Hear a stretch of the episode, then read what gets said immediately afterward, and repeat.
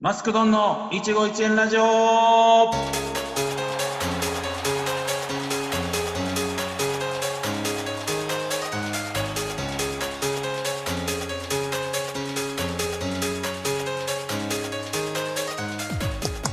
どうも、えーマスクドンです。どうもいつもありがとうございます。聞いていただきまして、今日は8月10日、あを、なんと、私、32の誕生日になります。ちょうど。オンエアの日が。おめでとうございますありがとうございます、本当に。まあ、こんなね、32の抱負も何もないんですけども、まあ、引き続きね、まあ、こんなラジオを続けれればなとは、えー思っています。そして、はい、よりキラキラとなれればなとはい、思っております。はいそんなおねめでとうございます。ありがとうございます。 まあ、そんなね、あのー、32ちょうどね、記念のいい、またキラキラしたアシスタントの方、呼んでおります。こちらの方です。どうぞ。キラキラキラキラー。今月のアシスタントを務めます、かなひょんこと林かなこです。よろしくお願いしお願まいします。ありがとうござい ます。す。知りません、キラキラとか言っち ゃって。いやいや、ありがとうございます。本当に来ていただきまして。なんかすいごい。えいえ、なんか初ね。めてですね、お邪魔しました。いえいえ、とんでもないです。本当念に。願の。あ、そう、ラジオ今日初めてですそようね。なんですよ。は意い。外ですよね。もうなんか結構いろんなこう番組とか、はたいく。さん出てるイメージがあるので、もうラジオもいっぱい出られてるのかなとは。いや、全然、私はラジオ好きで聞いてますけど、こうやって出させていただくのは初めてですね。お話しするのは。えー、意外。ああ、ドキドキしてる。全然緊張してなくて、もう全然なんか、き30分ぐらい座ってたら終わるような番組なんで。あ、じゃあ座ってるだけでいいんですか座ってるだ けで。いや、ちょっとだけ仕事してほしいから、ちょっとだけ。あ、わかりました。わかりました。ちょっとだけね、あの ー仕事してほしいなってのはあるんですけども、あ、はい。いや、すごいですね、あのー大活躍で、本当に、 いえいえいえ。皆さんのおかげです。皆さんのおかげです。なんか、はい。ね、あのー今、ザキヤマ小屋とか、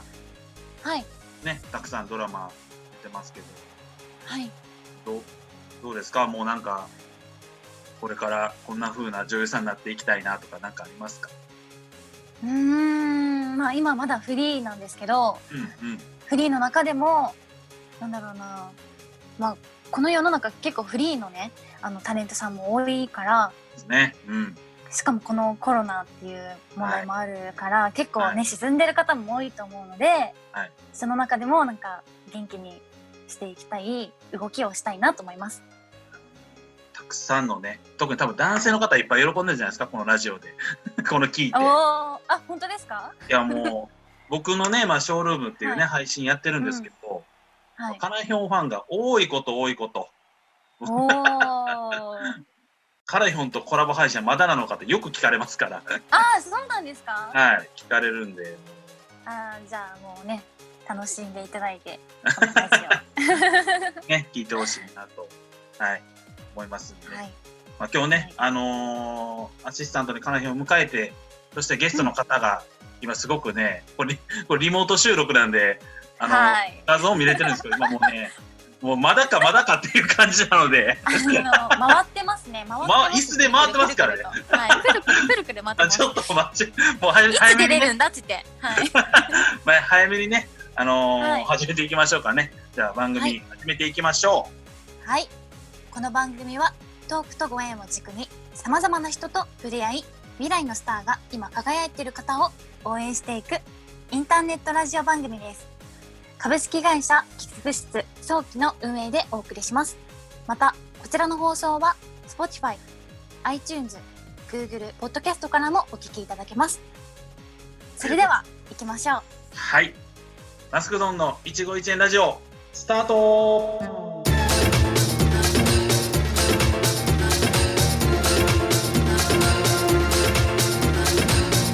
ラディキャスネットさあということで本日のゲスト待ってますね。こちらの方です。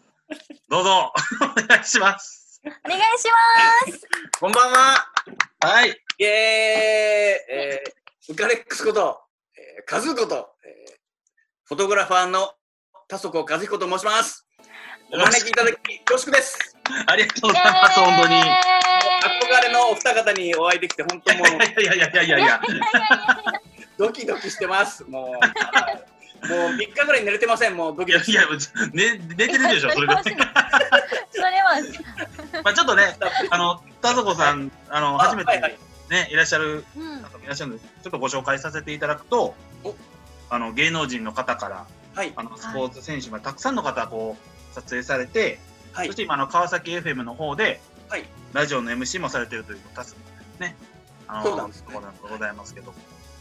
はい。ちょっと本当に、さっきね、ちょっと、たくさんいろんな芸能人の話聞いて、ええもう、とんでもないビッグネームの方、撮影されてるなと思って。本当にすごい。すごいっすよね。ええもう、はい本当にありがたいですね。あちのなみに、もしよければ、誰を今までこうあ撮影いそうです。まあ、皆さんご存知の中で言うと、やっぱりエグザイルさんとか、や、すごすおぎるでしょ。さおせていただいたりとか、まあ、えーリップスライムさんとかね、キック・ザ・カンクルードさんとか、はいあの出演させていただきましたし、まはあ、い女優で言えば土屋アンナちゃんとか、おうあの出演させていただきましたし、まあ、それもう各上司、僕、もともとあの音楽雑誌から撮影を始め、デビューしまして、あはい、だからもういろんな音楽雑誌、まあ、ほぼ全ての音楽雑誌で撮影をさせていただいたのでミュージシャンたくさん撮影させてもらって、うんその後あの女性誌とか男性誌のファッション誌の仕事もいただくようになってそれでモデルさんを撮影するようになって、あ、はいそ、こからちょっとイレギュラーで、はいあ。の日本サッカー協会からお声をかけていただきましておお、そうなんですそれであの川淵チェアマンって当時チェアマンから、えー J リーグのチェアマンから日本サッカー協会の会長に就任されまして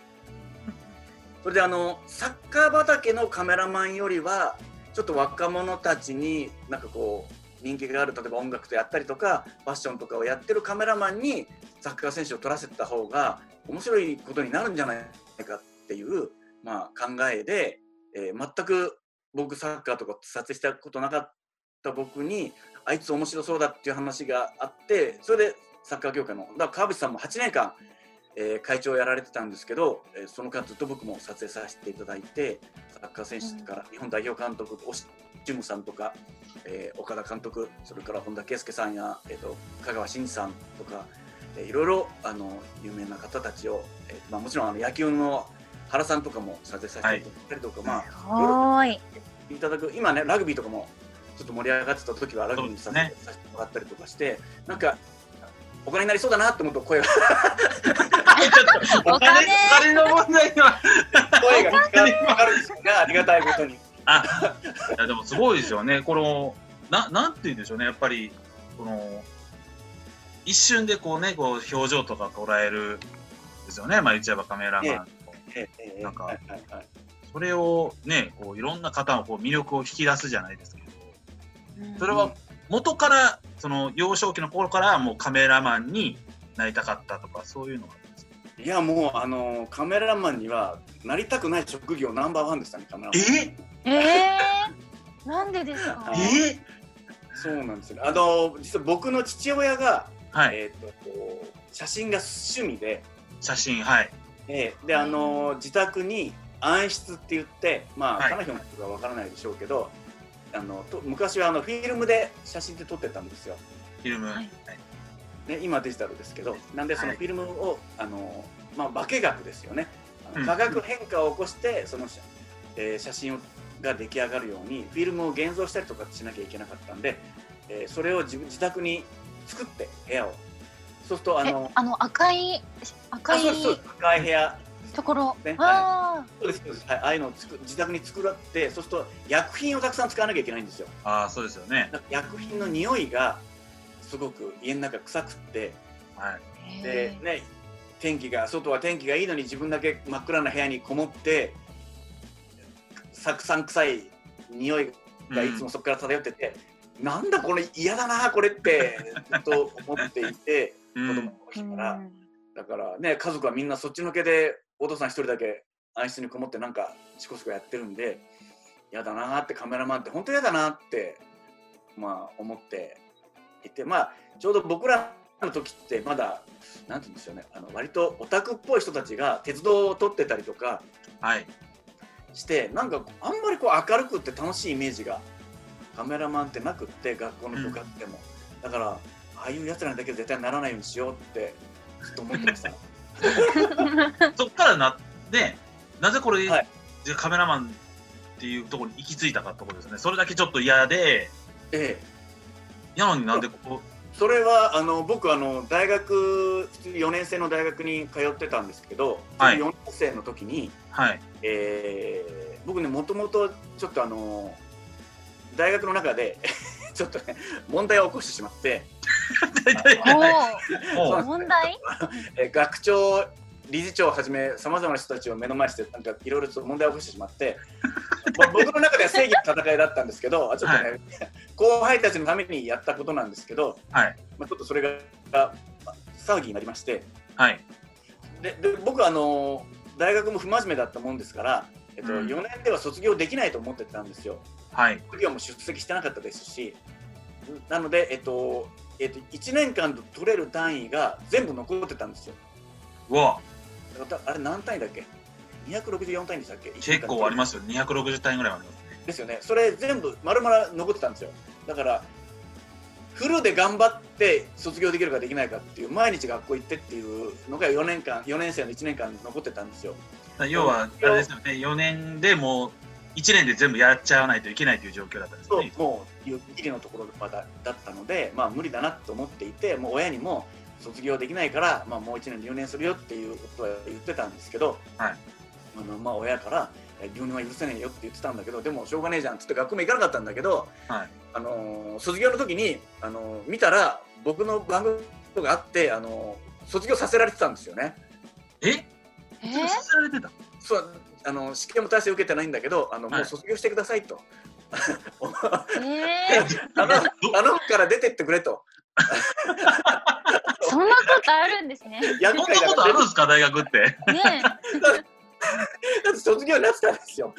で嘘ってなって俺卒業になってんじゃんってなってはえ、うい。ん、慌てて就職さ就就職活動とかも何もしてないのではい。やべえ俺卒業になっちゃったと思って、はでたまたま大学のキャンパスを歩いてたらはい。あの僕みたいないい加減な学生をすすごい可愛がってくれるあの広報課っていうのがあったんですよ大学の広報課、あ、ありますね、大学で。はいそ。の広報課のあの先生部長さんがめちゃくちゃ俺のこと可愛がってくれて「お前みたいにむちゃくちゃなやつ久しぶりだよ」とかって、まあ、言ってくれて可愛がってくれてたんですけどそれがたまたま、えっと、僕キャンバス歩いてたら出くわして「おお!」っつって「そこお前卒業どうなった?」って言うからそうなんですそれが卒業できないかと思ったら卒業になってんすよどうしてくれるんですか?」って言って「なんだお前卒業するんだかってえもう一年お前と遊べると思ってたのに」ってなって「いやそうなんですよね」ってなって「じゃあ就職どうすんの?」って言って「いやそれが困ってな何にもやってないですよ」って言って「じゃあ俺の知り合いのとこ行くか」って言って「あいいっすか」って言ってあ「じゃああのアポ取ってやるわ」って言って「すいませんじゃあ電話ください」って言って電話があってであの何月何日麻布のえーどこそこにえー行くようにって言われて「あありがとうございますあのあの汚れてもいいような格好でな行ってくれ行ってこいよ」って言うから「あわかりました」って言って電話を切って僕てっきり運送屋だと思っちゃったんで勝手にうん。汚れてもいい格好で行くようにって言われて「あはい」って言って麻布にその日出かけて行ったらそこがカメラマン事務所だったんですよええええそれですいませんどどれから運べばいいんですか?」って言って「いやいや運ばなくていいよ」って言って「え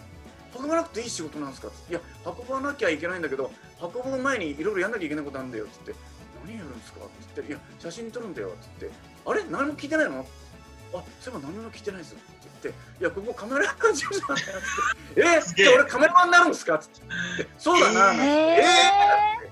そんな出来事が。ー。そんなもうドラマみたいじゃないですか、それも。ねえ、もうストーリーですよね。そっからそう始まった。えだって、お父様がこう、カメラマンやってて、いやカメラマンじゃないですよ趣味ですお父さんあ、」趣味いや趣味でやってて、そこから、じゃあ、達子さんが、たまたま行ったとか、これまたカメラって、そうすすげえ、なんか数奇な運命というか、全くですまごい。さかっていう一番なりたくない職業になっちゃったよと思ってえうーーん最初どうだったんですかやっぱそんだけ嫌や言ってたら、大変だ。まあ、ちょうど僕のこロってバブルの時期でして、はいだからあの非常にこう景気が良くって、はい。皆さん世の中浮かれてたんですよ。あもうそのカメラマン事務所も非常に浮かれた麻布にね事務所があって、あ、六本木だなんだってうんこう楽しい毎日があってはい僕もまあね大学卒業したてで若いんであっちこっち連れ回されて楽しいな楽しいななんて まあ写真はともかく毎日楽しいなんてまあ思っていたんですけど、うんはいそれでもまあ1週間後にあの夜、まあ、あのアシスタントとしてカメラ機材は毎朝毎日運んでいたんですけどではい現場にも行ってたんですけど、はい。えっとはいある日の1週間後の夜にあの先輩から「お前明日大丈夫か?」って言われて「あ明日大丈夫ですよ」っつって「俺結構朝強いんですよ」っつって「いや朝強いのはいいけどお前初めてだろ?」って言うから「初めてではないですねだって僕も1週間やってますから」って「いやそれはそうだけど写真撮るの初めてじゃん」って言って「ん写え写真撮るって僕が写真撮るんですかそうだよって言って「え僕まだ入って1週間ですよ」って言ってあでももう社長が「お前デビューさせるって言ってたよ」って言ってそれが夜中のす10ごい夜中の11時ぐらいなんですよ。いや、もう、破天荒すぎる。本当にええと思って、社長、社長どこにいるんですかって、もうダメだよ、もう今六本木でもうお姉ちゃんに囲まれて大騒ぎしてるから、もう今から言いに行ってもダメだよっつって、マジっすか、絶対嫌ですって言ったんです。だって他にもうカメラマンいねえもんっつって、えー、どうしたらいいんですか、俺っつって、あそうだ、いいこと教えてやるよっつって、え、なんすかっつって、ちょっと今からね、お前にこれをあげるよって渡してくれたものが、みんなこれ見て、大カメラマンになっていったからっつって、はい、はいって受け取ったのが、あのカメラの取説なんです。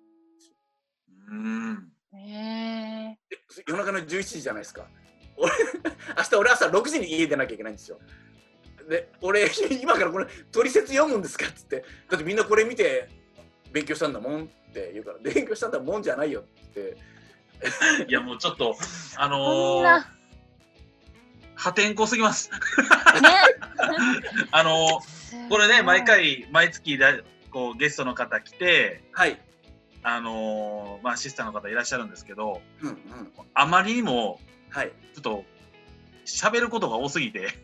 はいこれ、もう一回もしちゃいそうな 勢いあそうですかおなのお、でもっと短くすいません短く喋ればよかったなどういや、した全然全然、いや、あの、うんまだまだ聞いてられる、ちょっと小話まだまだ聞いてられるなと思 って、だからねみんな多分ねカーヨンの声の方を聞きたいと思うんだよね多分いやいやいや、それでも、まあね、それこそ今、ね、彼女もいますけど、うんうん、はいそれこそ、ね、こう、芸能人の方、こう、撮ることもあるじゃないですか、多分ありますねうんうんうん逆にね、今、彼女もこう、グラビアとかも、こう、たまにね、やったりすることもあるじゃないですか。はいはそれって、なんか、撮られる側の人からしたら、カメラマンさんってどんなことを考えてんやろうか、なんかそういうの気になりません。いやめっちゃ気になり ます。いえーなんかめっちゃそのカメラも見るけど、はいカメラを持ってる顔の顔も見ちゃいますもんね。ああうー、ん、どんな表情してるんだろうとか、うんうんなんか自分から動いた方がいいのかなとか、うんうんなんか私あんまりそのグラビアとかそのこうこういうね写真が苦手なんですよ。なんか動画とかだったらうんうんいいですけど、こういううんポーズを撮るとかうんはいすごい苦手で、えいやそういつも撮影する前にその雑誌を見て、あこういうポーズかって言ってしゃなんかねやったりするんですけど、あ 今すごいそんなあ出しちゃっていいんですかそんなそこまで服をいや、ちょちょ、何を言ってるちょっと あの、ラジオ特有のそんなポイントやめてくださいよ。あいやあいいいいじゃってるけど大丈夫ですか花屋 あーじゃ何にも私服乱れてないですよ。あの、ああそこはすみません、こうこう飲み屋じゃないんですよ。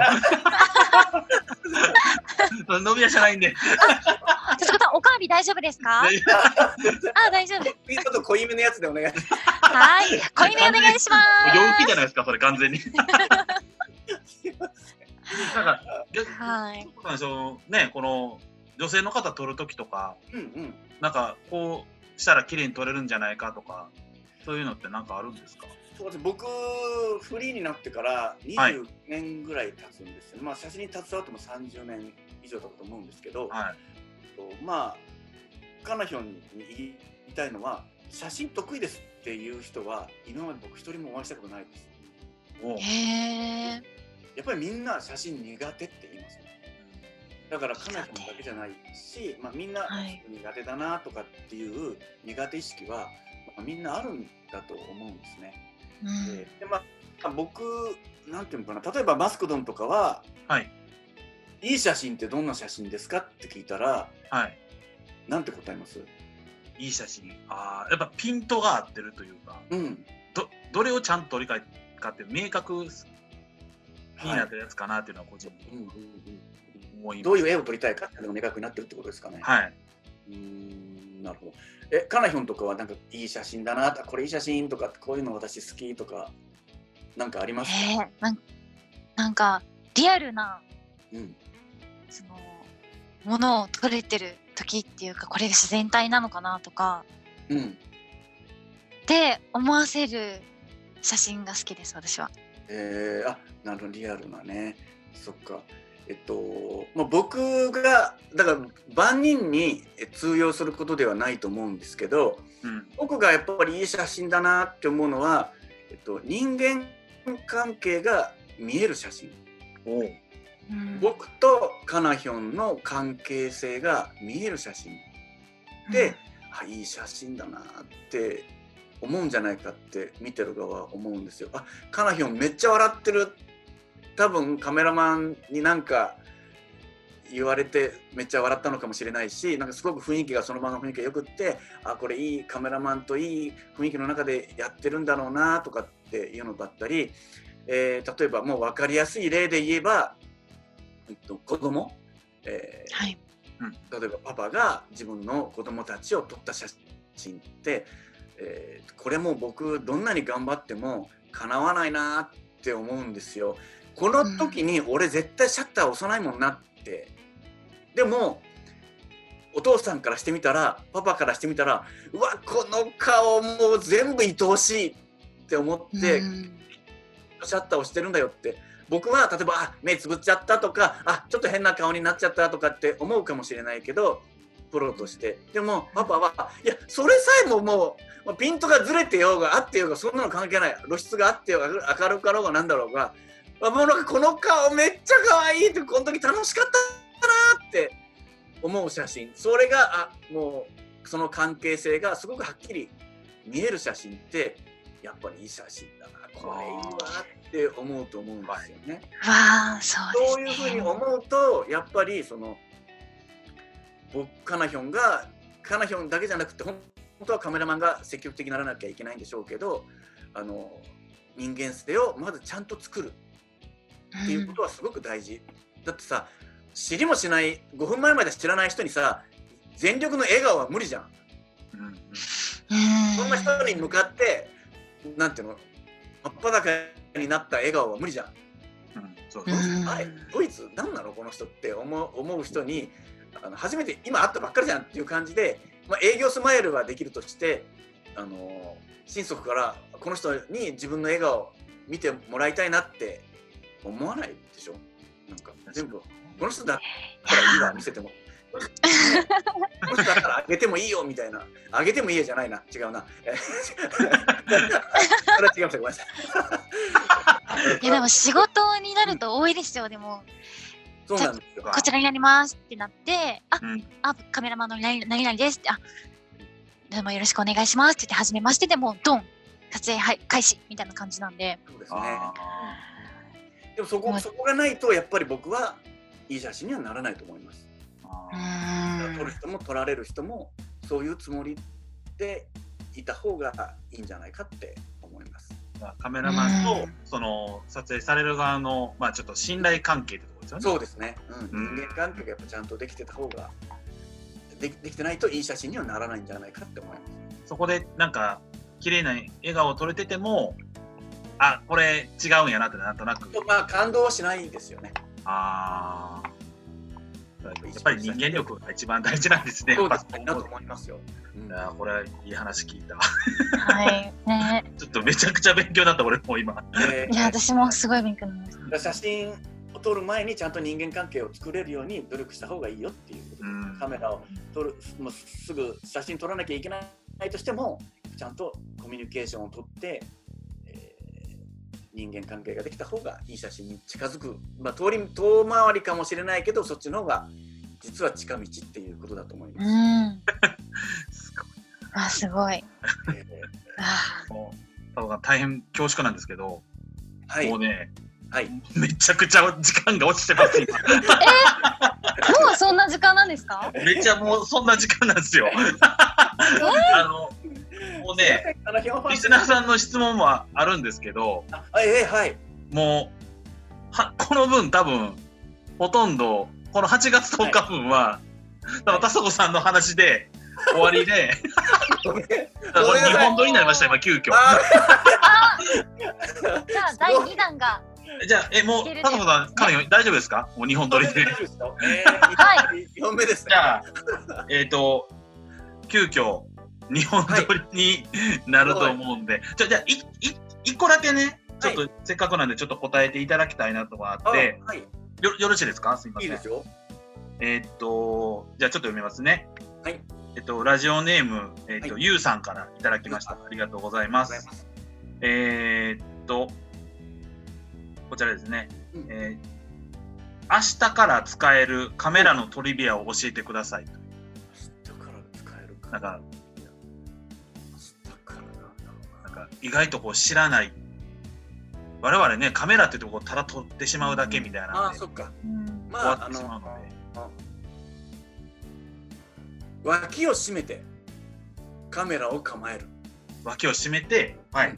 カメラを構えるとまあブレにくいですよっていう。そおーうなんかね同じような質問だとブレないためにはどうしたらいいんですかってあもう全すごいくだ脇を締めるっていうことはすごく大事ですね。それはもうプロカメラマンみんな最初そうしてると思いますよ。あー脇を締めて安安安定させてからシャッターを切る。その脇だけ締めてその下半身とか別に何にもは直立まなあ、下半身ももちろん安定してた方がいいですけど、まあはいカメラを握っも持ってまずはちゃんと脇を締めてえギュッとこうぶれないようにしっかりとカメラを持つっていうことがすごく大事なのと、まあ、本当言うともうもっとはっきり言うとあのちゃんと被写体を見てから撮ってくださいっていうことですね。うんお車うん体を取るうんうん撮りたい相手をちゃんと見てからとシャッターを押してくださいって。相手を、いやま、よくスマホとかでもあるのは、はいはい、撮るよー、パシン、はい、オッケーじゃないですか。はい見そうてでないすねじゃないですか、今はーい。うん確かにお 度。ちゃんと、はっって心が動いてからシャッターを押してくださいって。あー見そうでて、す見て、はっ、カラヨンかわいいって思ってからシャッターを押すっていうことが大 事。あのなちょっとちょ可っ愛とい入と思れうましたね今あ可愛いと 思うずっと言ってますよね、今日収録始まってないから。ありがとうございます。可愛いと思わないでシャッターを押さないでくださいっていう。なるほほど。ね上達するコツなんです。うんうんうん。可愛いと思ってシャッターを押した押したとしたらその結果を見てあれ俺可愛いと思ったのに可愛く映ってないなんでってなるじゃないですかうん、なりますよね。そこから初めて考えるんですよおあ光があれだったのかなとかあれレンズだったのかなとか何があの時俺すげえ可愛いと思ったのになんで可愛く映ってないんだろうっていうことを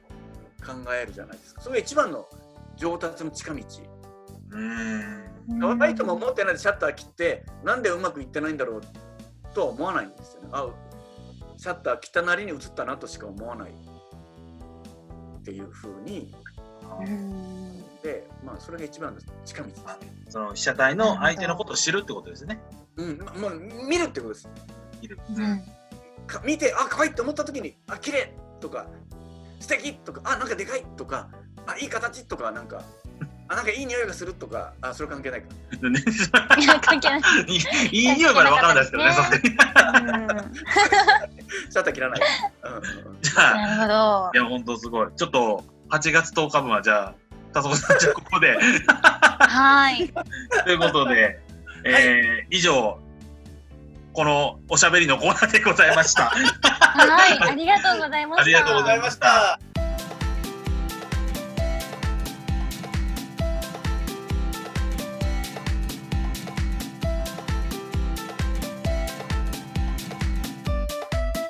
マスクドンの一期一円ラジオじゃあ最後に皆さん、告知だけよろしくお願いします。じゃあ、いいいですかじゃあ、カノヨンから。あ、私から。はい、はい。よろしいですか、はい。では、告知させていただきます。お願いします。 8月15日夜の9時から、フジテレビで、千鳥の超癖がすごいグランプリに出演いたします。お、すごい。はい。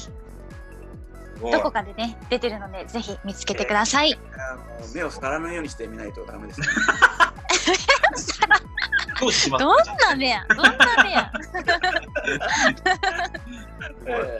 皆さん、ご覧になっていただきたいなと。えね思います本はい。じゃあ、タソおコ楽さしん、よみに。当はい。ろしくおあ願いしまあす。僕の方はですね、えっと、はい毎週、えー金曜日のはい夜9時半から、はいえー川崎 FM で、えーうっかれカメラのしゃべるラジオという30分の、えー番組を、えーしています。はいえーえーとねまあ、川崎 FM なんでコミュニティ FM なんですけど、はいえーえー今あのスマホや、えーパソコンで、えー全国でラジオで聞けるんで、そうでえすーね。リスンラジオ、えーリスラジっていうんリスですラけジどオ。、はい。これを無料アプリを、えーパソコンかスマホに入れていただけると全国どこでも聞いていただくことができますまたお聞き逃ししてしまった方ご安心ください YouTube にもアップしていますお、すごい。おあーれカメラと検索検索していただけると1話から全部出ておりますのでぜひお聞きくださいありがとうございます。えっ、と、り浮かがとうござれいますカメラの、ラ浮かれカメラのラジオ、あ浮かれカメラのしゃべるラジオ喋るラジオで、はい検索すれば出ると。あ出ますまあ浮かれカメラでも出ますありがとうございます。はいぜひね、あの、YouTube なのでチャンネル登録も。あもうお願いします。もう、はいお願いします。じゃあ、えっ、と、今回これで終わりますが、はい。次回は9月10日になりますが、引き続き1あ来たはいヶ月後なんですが、引き続き、笹子さんはといカメオンに来ていただきたいなと終わります。思いまはすので。いよろしくお願いしまはい、よす。ろしくお願いします。。ということで、はい8月10日、こちら終わりにしたいと思います。それでは皆さん、来月お会いしましょう。はい。よろしくお願いします。はいよろしくお願いします。